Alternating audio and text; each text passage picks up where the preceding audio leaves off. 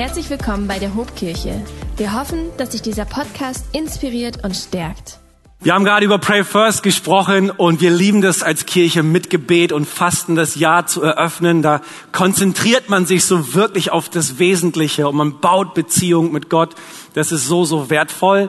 Und wir wollten euch in den ersten Predigten im neuen Jahr in dem wir ja über die Psalmen sprechen, wollten wir euch dazu ermutigen, die Psalmen des Alten Testamentes mal als eine Art Gebetstagebuch in die Hand zu nehmen und euch einfach mal zu identifizieren mit dem, was die Schreiber, was die Beter, was die Sänger dort zum Ausdruck bringen.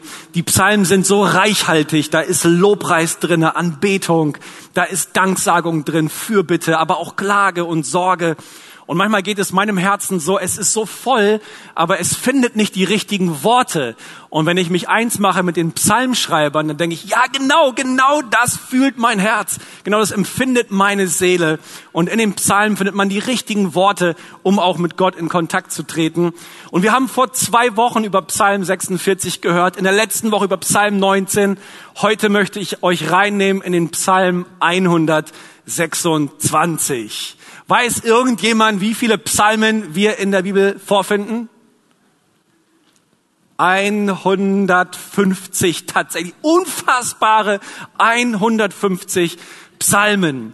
73 dieser 150 Psalmen gehen auf den König David zurück. Aber bei 51 Psalmen bleibt der Verfasser unbekannt und genauso ist es auch beim Psalm 126. Wir wissen nicht genau, wer diesen Psalm verfasst hat und doch können wir manches zum historischen Kontext sagen. Das werden wir miteinander entdecken. Aber zunächst einmal, hey, ich will den Psalm mit uns lesen. Und meine Einladung ist an dich, wenn du möchtest, wenn du kannst, jetzt in diesem Moment aufzustehen, während du das Wort Gottes empfängst.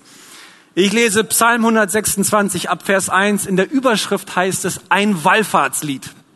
Und dann geht's los. Wenn der Herr die Gefangenen Zions erlösen wird, so werden wir sein wie die Träumenden. Dann wird unser Mund voll Lachens und unsere Zunge voll rühmend sein. Da wird man sagen unter den Völkern, der Herr hat Großes an ihnen getan. Der Herr hat Großes an uns getan und des sind wir fröhlich. Herr, bringe zurück unsere Gefangenen, wie du die Bäche wiederbringst im Südland. Die mit Tränen sehen, werden mit Freuden ernten. Sie gehen hin und weinen und tragen guten Samen und kommen mit Freuden und bringen ihre Gaben. Amen. Ihr dürft gerne Platz nehmen. Dieser Psalm ist also ein Wallfahrtslied. Das heißt ganz offensichtlich, haben die alten Israeliten dieses Lied gesungen, während sie nach Jerusalem hinaufgezogen sind. Musik, Gesang, wir würden sagen Lobpreis, war für die alten Israeliten sehr, sehr wertvoll für ihr Gebets- und Glaubensleben und auch für uns heute. Ich meine, wir erleben keinen Gottesdienst in der Hobkirche, wo wir auf Lobpreis verzichten. Es ist Ausdruck unseres Glaubens, unseres Herzens, dass wir Gott loben dafür, wer er ist und was er getan hat. Und das ist so, so wichtig. Aber bevor wir auf den Psalm schauen und etwas über Lobpreis gemeinsam lernen heute, möchte ich die Frage stellen, wie könnte eigentlich der konkrete historische Kontext von diesem Psalm ausgesehen haben? Denn in diesem Psalm ist ganz konkret die Rede von der Rückkehr der Gefangenen Zions. Und ja, im alten Israel, in der Geschichte hat es eine Situation gegeben, die sehr, sehr wahrscheinlich gemeint ist. Ich möchte euch mit hineinnehmen in eine kleine Geschichtskunde und zeige euch mal eine historische Linie.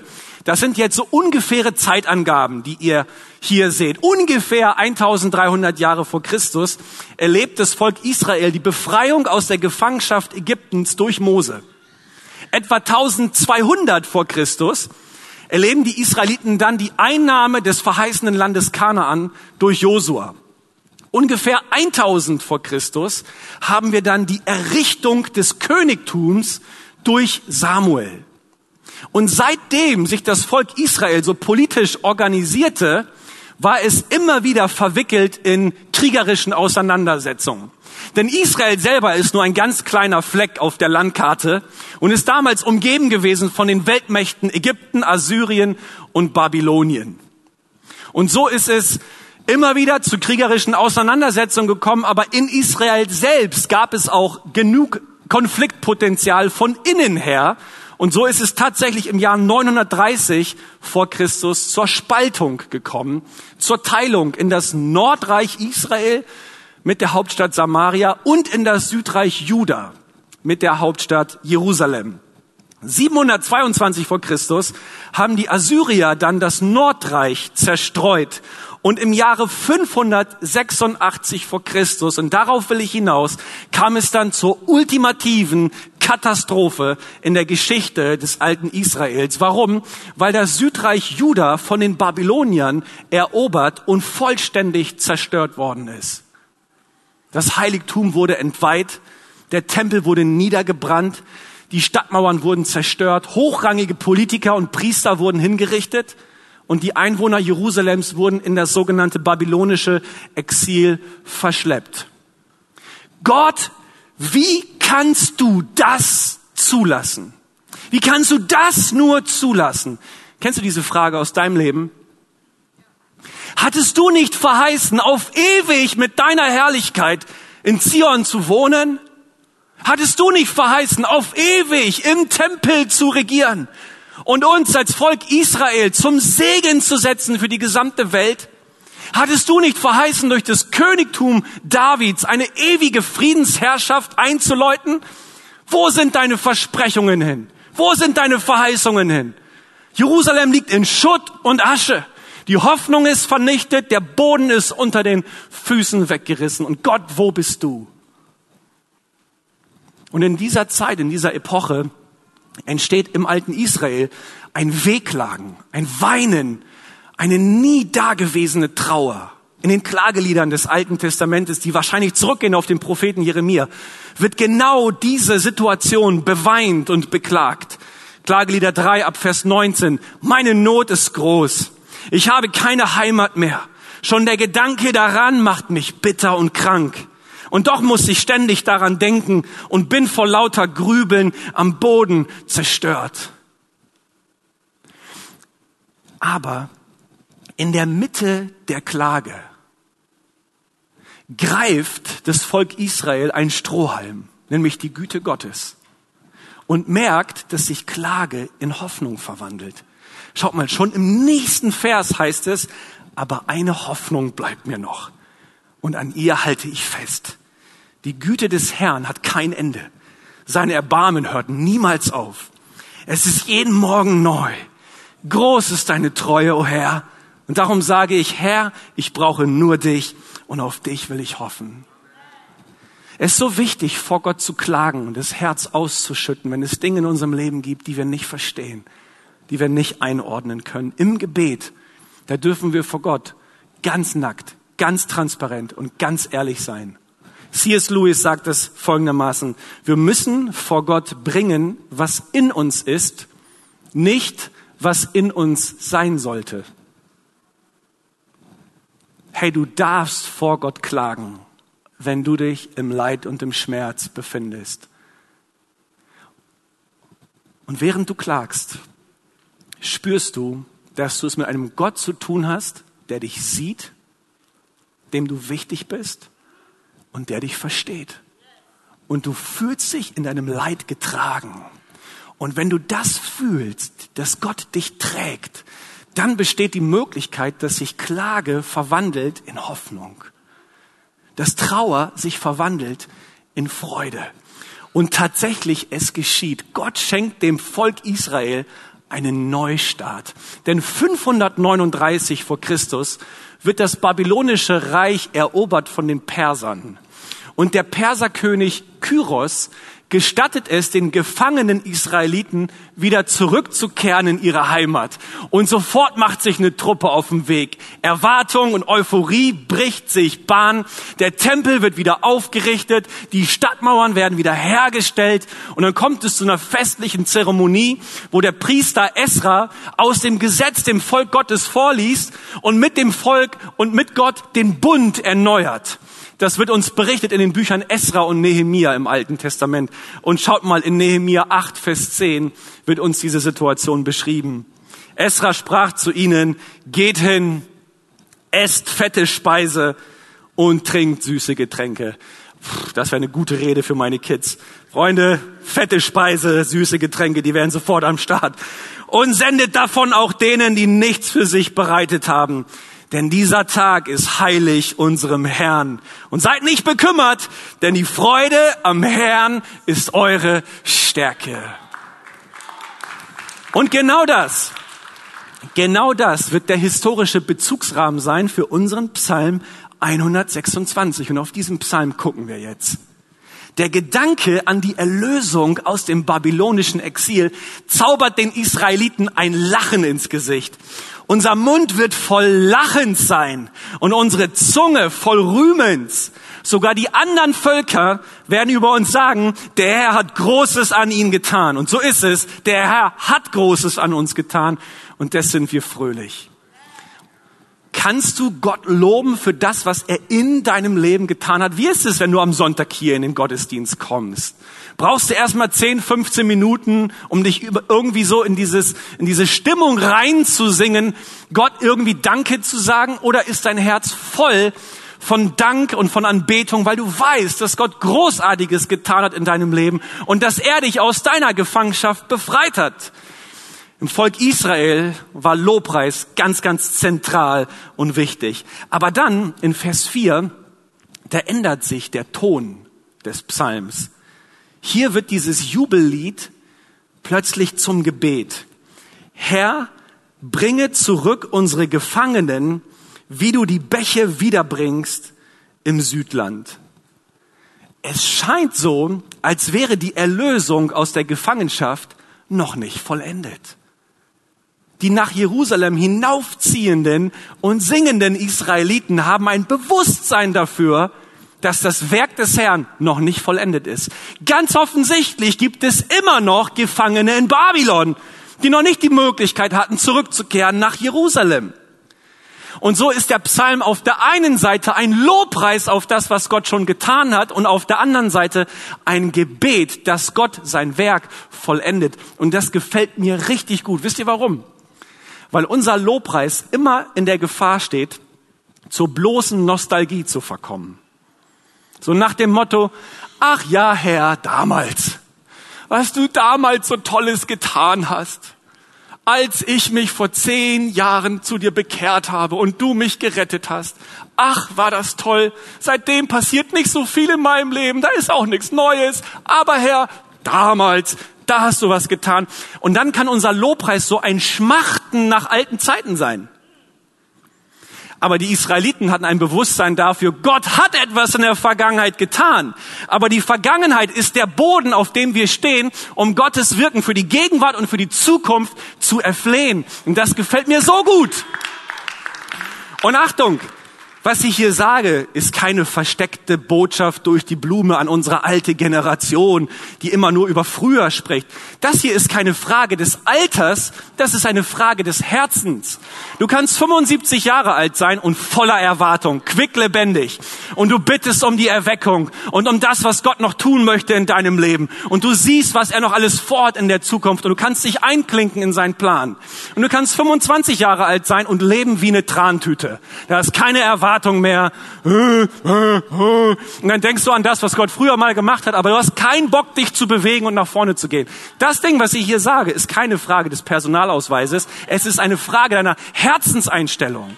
Und das lernen wir von den Israeliten auf der einen Seite Gott Danke zu sagen, dann aber auch eine Sehnsucht danach zu haben, dass er immer noch wirkt. Warum?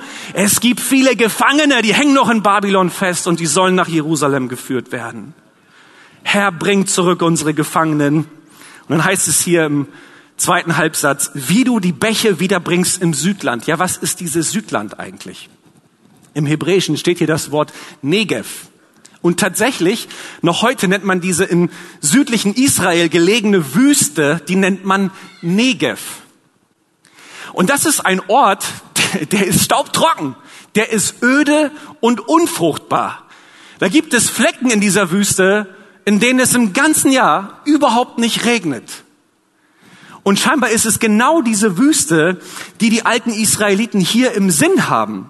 Vers 4 wird zu einer Sehnsucht danach, dass das trockene, das trockene und öde und unfruchtbare Land von Gott wieder neu bewässert wird. Im amerikanischen Bundesstaat Nevada gibt es das sogenannte Death Valley, das Tal des Todes. Das ist einer der heißesten und trockensten Erde, äh, Orte auf unserer Erde. So rum. Immer noch wird der weltweite Hitzerekord im Death Valley gemessen. Am 10. Juli 1913 wurden dort 56,7 Grad Celsius konstatiert und seitdem hat es nie wieder einen Flecken auf dieser Erde oder einen Tag gegeben, an dem es heißer gewesen wäre. Aber manchmal entstehen so Wetterkonstellationen, die es im Death Valley regnen lassen. Vor einigen Jahren zum Beispiel hat es ohne Ende Regen gegeben. Da ist sogar ein alter Fluss im Death Valley zurückgekehrt, der sogenannte Lake Manly. Und auf dem konnte man dann plötzlich Kanu fahren. Und dieser staubtrockene, dieser grau-braune Wüstenboden hat sich verwandelt in ein Garten Eden. Lila, gelb, orange, weiß, blau, die Blüten haben diesen Boden bedeckt und aus der ganzen Erde sind Menschen angereist, um dieses Spektakel zu beobachten. Und so oder so ähnlich stelle ich mir die Sehnsucht der Israeliten vor, dass das, was trocken ist, wieder bewässert wird mit dem Regen Gottes. Herr, gieß deine Segensströme aus auf all die Bereiche unseres Lebens, die trocken sind. Und komm, wirk du hinein. Schenk uns wieder eine Frucht der Freude. Und im Psalm 126, in den Versen 5 und 6, kommt es dann zu den vielleicht berühmtesten Sätzen in diesem Psalm. Die mit Tränen sehen, werden mit Freuden ernten. Sie gehen hin und weinen und tragen guten Samen und kommen mit Freuden und bringen ihre Gaben. Hier wird uns gesagt, Tränen können Samen sein, die, wenn sie ausgesät werden in einer Zeit des Weinens, des Trauerns, des Leids, wie so Saatgut sind, die sich in die Erde legen. Und wenn Gott es irgendwann wieder regnen lässt, dann gehen diese Tränen als Saatgut auf und entfalten ihr Potenzial und bringen eine Frucht der Freude. Das, was hier gesagt wird, Freunde, das ist, das ist nicht einfach nur eine Durchhalteparole. Das ist nicht einfach so ein bisschen Beschwichtigung, so nach dem Motto, ja, du leidest gerade, komm, stell dich nicht so an. Es kommen auch wieder bessere Zeiten. Weißt du, Leid gehört halt dazu, ist eine gefallene Welt und so, ne? Aber glaub daran, es wird schon wieder. Nein, der Psalm ist nicht einfach nur Beschwichtigung. Das hier ist ein tiefer, echter Trost. Es ist was anderes als irgendwie Durchhalteparole, weil hier gesagt wird, dein Leid ist niemals verschwendet. Deine Tränen sind niemals umsonst. Denn deine Tränen haben das Potenzial, eine Zeit der Freude vorzubereiten und auszulösen. Und das will ich dir zusprechen, wenn du vielleicht gerade durch Zeiten des Schmerzes gehst. Diese Zeiten sind nicht verschwendet, die sind nicht umsonst. Möglicherweise sind deine Tränen gutes Saatgut. Und wenn Gott irgendwann sein Regen, seine Bäche, seine Wasserströme fließen lässt, schau mal, was dann aufgehen kann an Frucht. Menschen, die tiefes Leid durchmachen, haben von der Bibel her gesehen immer noch die Möglichkeit, Menschen echter Freude zu werden. Und das will ich dir zusprechen. Das spricht uns dieser Psalm zu. In der Bibel lesen wir so viele Stories von Menschen, die in ihrer Trockenheit, in ihrer Wüste die Wasserfluten Gottes erlebt haben. Da ist zum Beispiel Naomi, diese Frau im Alten Testament. Sie verliert ihren Ehemann, ihre beiden Söhne, sie bleibt zurück mit ihren beiden Schwiegertöchtern. Eigentlich keine Hoffnung auf Überleben und Versorgung. Aber Gott ist so gut, er schenkt Gnade und versorgt sie wundersam durch ihre Schwiegertochter Ruth. Und aus ihren Nachkommen geht der König David hervor. Da sind solche Leute wie Abraham, wie Gideon, wie Hannah, wie Hiob. Oder im Neuen Testament die blutflüssige Frau. Lazarus, der tot war. Der gelähmte Bettler an der Tempelpforte. Alles Menschen, die keine Hoffnung mehr hatten, die Tränen in ihrem Leben geweint haben müssen Und Gott hat ihre Tränen als Saatgut für eine Zeit der Freude genutzt und vorbereitet. Hey, und das gilt auch für dich. Meine Message für dich heute ist und mein Wunsch für dich ist, dass das Jahr 2023 für dich ein Jahr der Freude wird. Und dass das, was du in den letzten Monaten und Jahren an Tränen vergossen hast, sein Potenzial entfalten wird. Dass du heute mit einer Sehnsucht zu Gott kommst und sagst, bewässer die Trockenheit meines Lebens, Herr, wieder neu. Vielleicht schaust du auf dein Leben und manche Bereiche fühlen sich an wie das Death Valley. Und du sagst, Herr, ich, ich, ich, schaue auf meine Familie, da, da ist kein Leben mehr. Ich gucke auf meine Ehe, da ist alles öde. Ich, ich schaue auf, mein, auf meinen Job, auf, auf, die, auf das Verhältnis zu meinem Chef, auf mein Bankkonto. Es ist alles trocken. Ich gucke rein in, in mein Herz, in meinen seelischen Zustand. Da machen sich Depressionen breit. Meine Seele liegt am Boden. Herr, ich bin ausgedörrt und ausgetrocknet. Mein Gebetsleben, ja, die reden da vorne alle von Pray First, aber ganz ehrlich, Herr, ich krieg meinen Mund nicht einmal auf am Tag. Da ist alles irgendwie, alles liegt brach dann komm mit dieser Sehnsucht zu Gott heute und sag, Herr, auch wenn es trocken ist, auch wenn es trocken ist in dem Boden, in den Spalten meines Wüstenbodens, da verstecken sich Samen, die warten darauf, Herr, dass dein Regen ausgegossen wird. Und dann werde ich wieder in eine Zeit der Freude hineinkommen. Und dann werde ich wieder aufblühen. Und dann werde ich mich wieder freuen können an dem, was du in meinem Leben Großartiges getan hast. Hey, vielleicht ist das dein Herz heute. Ja, was hat denn im Death Valley dazu, dafür gesorgt, dass es plötzlich ein Garten Eden geworden ist? Das sind diese robusten Samen, die sich über viele Jahre der Trockenheit und Dürre festgesetzt haben in den Spalten des Bodens und dann ihr Potenzial entfaltet haben. Hey, für dich gilt, was Gott durch den Propheten Jesaja sagt. Denkt nicht mehr daran, was war und grübelt nicht mehr über das Vergangene. Seht hin, ich mache etwas Neues und schon keimt es auf. Seht ihr es nicht? Ich bahne einen Weg durch die Wüste. Ich lasse Flüsse in der Einöde entstehen. Die wilden Tiere auf den Feldern werden mir danken, ebenso die Schakale und Strauße, weil ich meinem erwählten Volk Wasser in der Wüste und Ströme in der Einöde schaffe, damit es zu trinken hat. Ja, ich will in der Wüste Quellen entspringen lassen, damit mein auserwähltes Volk sich erfrischen kann. Es ist das Volk, das ich mir dazu erschaffen habe, von meinem Ruhm zu erzählen.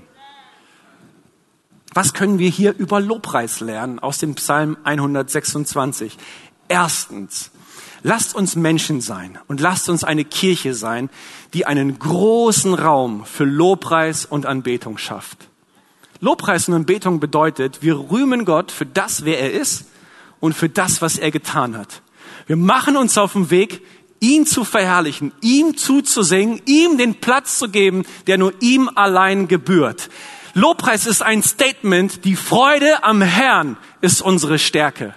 Wenn du dich fragst, was dich motivieren soll, jeden Morgen aus dem Bett zu steigen und das Beste zu geben und zu erwarten, es ist die Freude an Gott. Du bist nicht hineingerufen in irgendeine tote Religiosität, wo es darum geht, einen Gesetzeskatalog abzuarbeiten. Du bist hineingerufen in eine Beziehung zu einem Gott, die Freude auslösen will und damit du durch diese Freude motiviert bist, dein Leben zu leben. Erstens Raum für Lobpreis. Zweitens, hey, dabei bleiben wir nicht stecken in der Vergangenheit. Wir rühmen zwar Gott für das, was er getan hat, aber unser Lobpreis ist nicht nur ein Schmachten nach alten Zeiten. Nein, nein, wir bleiben nicht stecken. Wir haben weiterhin die Erwartung, dass Gott sein Werk noch nicht vollendet hat, dass er es aber vollenden möchte. Deswegen drittens, wir sind geprägt von einer Sehnsucht nach Erweckung. Und wir werden nicht aufhören zu beten, Herr, das, was trocken ist, das soll wieder aufblühen. Komm, öffne den Himmel, gieß aus deine Segensströme. Und viertens, unterm Strich lernen wir aus diesem Psalm, Tränen bereiten Freude vor. Zeiten des Leids sind niemals verschwendet und niemals umsonst. Nein, sie haben das Potenzial, eine Zeit der Ernte der Freude vorzubereiten. Jetzt habe ich viel über das Volk des alten Israels erzählt. Wie wurde der Psalm 126 eigentlich aus christlicher Perspektive in der Geschichte der Kirche verstanden? Die Christen haben den Psalm 126 vor allen Dingen als ein Loblied verstanden, das sie singen auf dem Weg in ihr ewiges Jerusalem. Ich möchte ein bisschen was über Ewigkeit sagen. Und ich weiß, ein Prediger irgendwas über Ewigkeit sagen möchte, ist eigentlich zum Scheitern verurteilt. Was können wir als zeitliche Wesen schon wirklich über Ewigkeit sagen? Nun, ich habe von 2007 bis 2011 Theologie studiert und war unter anderem geprägt von einem Theologen, der heißt Jürgen Moltmann. Vielleicht hast du diesen Namen schon mal gehört. Jürgen Moltmann ist heute 96 Jahre alt und seine Story ging so, er ist mit 17 Jahren in die Armee der Nazis hineinberufen worden und ist dann im Krieg in britische Gefangenschaft geraten. Er saß mit seinen dann 19 Jahren im schottischen Gefängnis und er hat erlebt, dass seine politischen Feinde ihm nicht mit Vergeltungssucht und Rache begegnet sind, sondern mit Barmherzigkeit. Und eine schottische Frau hat jeden Tag frisches Wasser und frisches Brot gebracht, hat ihn versorgt und hat ihm eines Tages eine Bibel in die Hand gedrückt. Und dieser, dieser junge Mann, dieser Jürgen Moltmann mit seinen 19 Jahren, der damals schon sehr belesen gewesen ist, stellt plötzlich fest, dass die Klagepsalmen des Alten Testaments ihm so viel mehr geben als Goethe, Schiller und Nietzsche. Und er sitzt da im Gefängnis und als Atheist wird er Christ. Er findet zum Glauben und wird in der Folge einer der bedeutendsten evangelischen Theologen im 20. Jahrhundert. Jürgen Moltmann ist von 1952 bis 1957 auch Pfarrer hier in Bremen gewesen. Und er ist bekannt geworden für seine Theologie der Hoffnung. Jetzt vor kurzem hat er ein Buch veröffentlicht, nachdem seine Frau verstorben ist und in die Ewigkeit gegangen ist. Und er nennt dieses Buch Auferstanden in das ewige Leben. Jürgen Moltmann beschreibt in diesem Buch, wie der Mensch von heute eigentlich nur eines will. Der Mensch von heute will leben und das Leben genießen. Das ist das höchste Ziel. Das Leben genießen, die Fülle des Lebens entdecken. Und dann sagt er, aber weltliches, irdisches Leben ist immer nur reduziertes Leben. Er beschreibt es so, unser Leben auf dieser Erde ist ein Leben ohne Oberlicht, ohne Bewusstsein für die Ewigkeit, ohne Blick in den Himmel. Und deswegen suchen Menschen auf dieser Erde, was sie hier niemals finden werden. Fülle des Lebens ist auf dieser Erde nicht zu finden. Und so schreibt er Folgendes, unser wahres Leben liegt noch vor uns. Wer glaubt, ist getragen von der Vorfreude auf das ewige Leben. Das gefällt mir so gut. Vorfreude auf ewige Freude. Hey, ist es das, was unsere Herzen kennzeichnet? Haben wir diesen Blick für das Ewige? Ich möchte uns was zeigen. Ich brauche mal eben zwei Leute hier vorne, die mir mit dem Seil dienen. Vielleicht habt ihr das schon mal gesehen. Und ich weiß, so eine Veranschaulichung, in der man über die Ewigkeit spricht, ist eigentlich zum Scheitern verurteilt. Aber wir als Menschen, wir können uns ja im Grunde genommen Ewigkeit nur, nur linear vorstellen. Wir denken ja in Raum und Zeit. Alles muss für uns einen Anfang und ein Ende haben. Und jetzt sagen wir mal, dieses Seil würde jetzt irgendwie die Ewigkeit repräsentieren. Ja, also auch Gott können wir uns eigentlich nicht wirklich vorstellen. Auch Gott als ewiges Wesen muss nach unserer Logik einen Anfang und ein Ende haben. Aber die Bibel sagt uns, dass Gott kein Anfang und kein Ende hat, sondern dass er Anfang und Ende ist. Er ist das Alpha und er ist das Omega. Das sprengt die Kategorien unseres Denkens. Aber nehmen wir mal an, dieses Seil repräsentiert die Ewigkeit, dann wäre unser Leben hier auf dieser Erde ich sag mal, vielleicht sowas hier. Könnt ihr das sehen? Sag mal, drei Zentimeter vielleicht, oder ist das schon zu hoch gegriffen auf dem Zeitstrahl der Ewigkeit? Und hier leben wir. Und hier denken wir. Und hier drücken wir unsere Sehnsucht aus. Und hier suchen wir Erfüllung. Wir, wir, wir, wir suchen Liebe. Wir suchen Sinn. Alles innerhalb dieser drei Zentimeter. Shoppen, Schokolade, Urlaub. Alles, was irgendwie das Leben schön macht, das spielt sich hier ab. Aber wir haben kein Bewusstsein mehr dafür, dass wir als Menschen eine Idee Gottes sind. Und dass wir von der Ewigkeit her kommen und zur Ewigkeit hingerufen sind. Wir hängen hier fest. Und dann gehen wir ins Fitnessstudio Und äh, dann unterziehen wir uns Schönheitsoperationen und dann nutzen wir Anti-Aging-Cremes. Ich meine, nichts dagegen, ne? Lass uns das alles machen. Und dann wollen wir aus diesen drei Zentimetern 3,2 Zentimeter machen. Und denken wir, juhu, wir haben es geschafft. Und wir sind so fokussiert auf das, was diese Erde zu bieten hat und diese Welt. Und wir verpassen das, was Gott für uns hat und wo wir eigentlich herkommen. Wir sind ein Gedanke Gottes, von Ewigkeit her geliebt, sagt uns der Prophet Jeremia. Und in die Ewigkeit hingerufen. Aber das ist alles, was wir sehen. Und der Jürgen Moltmann will uns, will uns in seiner Theologie sagen, in den zeitlichen Dingen werden wir niemals ewige Freude finden. Dieser Psalm, Psalm 126, der sagt uns diese drei Zentimeter, diese 3,2 Zentimeter. Das ist eine tränenreiche Zeit. Es ist so viel Schmerz, es ist so viel Leid. Guck mal raus in diese Welt. Was hat diese Welt denn Tolles zu bieten? Wenn das alles ist, wie trostlos ist das Leben? Die Botschaft der Bibel ist, es ist aber nicht alles. Es ist lange nicht alles. Das ist lange nicht alles, was du hier erlebst. Aber in dieser Zeit können deine zeitlichen Tränen dafür sorgen, dass du, dass du ewige Freude ernten wirst. Und dazu bist du eingeladen. Dazu bist du eingeladen. Dazu lädt dich der Psalm 126 ein, deine Perspektive zu erneuern. Zu sagen, Gott, ja, ja ich, was soll ich machen? Ich bin als Mensch auf dieser Erde gefangen. Ich bin ein Teil dieses weltlichen Systems. Und natürlich tue ich alles dafür, dass es mir gut geht, dass ich gesund bin, dass es meiner Familie gut geht. Was soll ich auch anderes machen? Aber lass dir von Gott her ein Bewusstsein schenken für das, wozu du wirklich geschaffen bist. Das Alte Testament sagt uns im Buch der Prediger, Gott hat die Ewigkeit ins Herz des Menschen hineingelegt.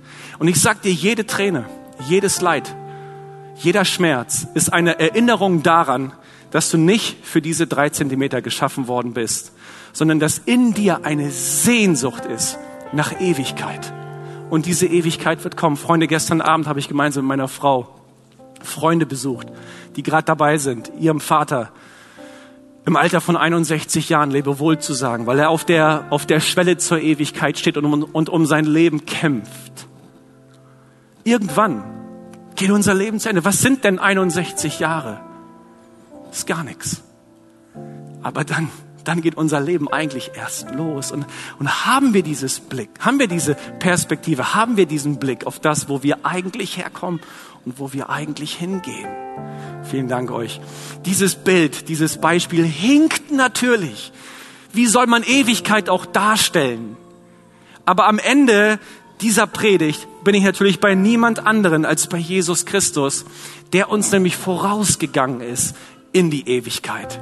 Und einmal wird uns in Hebräer 12, Vers 2 gesagt, wir schauen hin auf Jesus, den Anfänger und Vollender des Glaubens, der um der vor ihm liegenden Freude willen die Schande nicht achtete und das Kreuz erduldete und sich gesetzt hat zur Rechten des Thrones Gottes. Aufgrund der vor ihm liegenden Freude konnte Jesus sein Tal des Todes, sein Tal der Tränen durchlaufen und seinen Auftrag bis zum Ende erfüllen.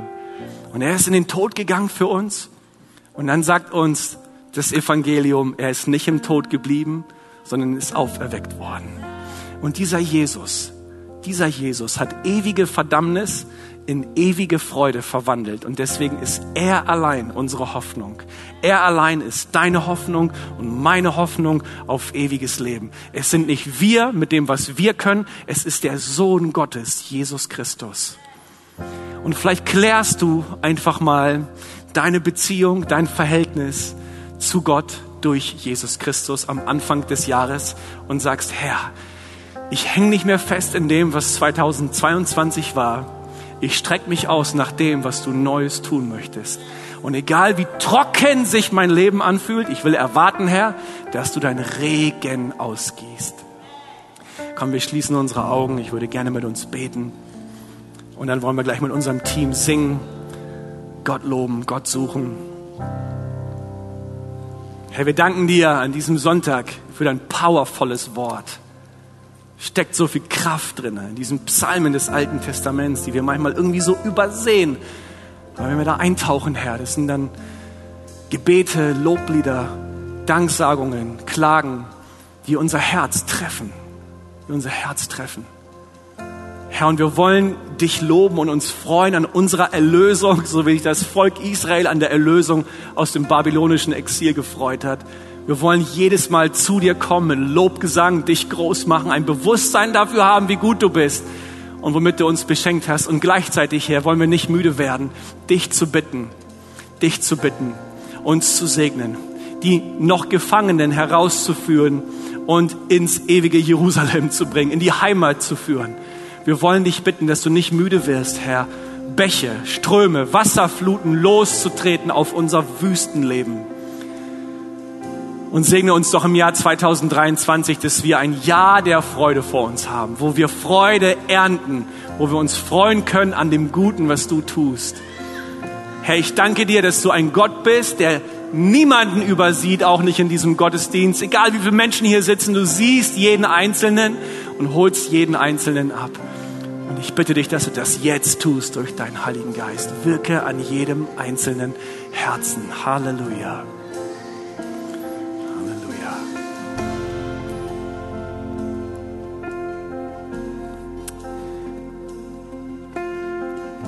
Hey, ich möchte mich an dich wenden, wenn du vielleicht Besucher, Freund bist, wenn du in diesem Gottesdienst sitzt, ohne wirklich diesen Jesus zu kennen, von dem wir hier sprechen. Vielleicht spürst du in deinem Herzen, dieser Gott ruft mich, dieser Jesus ruft mich und ich möchte, ich möchte einschlagen in seine Hand. Dann will ich dir helfen, indem ich dir einfach ein Gebet vorformuliere und dich einlade, nachzubeten. Und wir machen das als Kirche so, wir sprechen mit, um unser Glauben, um unseren Glauben zu bekennen und auch um dich zu supporten. Und vielleicht können wir eben unsere Augen schließen und ich möchte hineinfragen in unsere Mitte. Wenn du live am, am, am Livestream sitzt oder online zuschaust und du bist gerade zu Hause oder unterwegs, fühl dich mit angesprochen. Auch du bist gemeint. Gott sieht dich jetzt. Ich möchte hineinfragen in unsere Mitte. Hey, bist du da?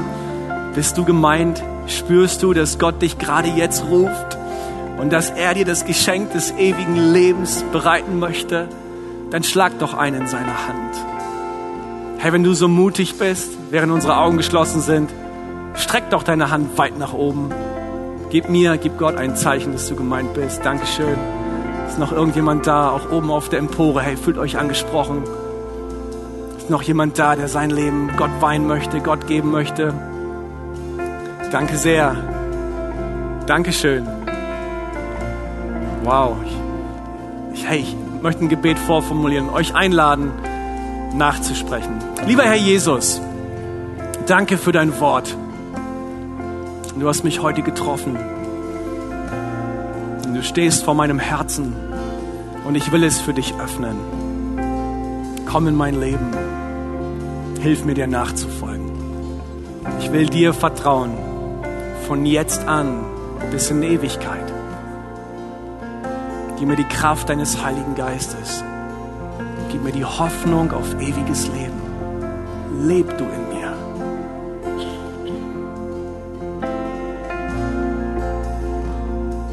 Amen.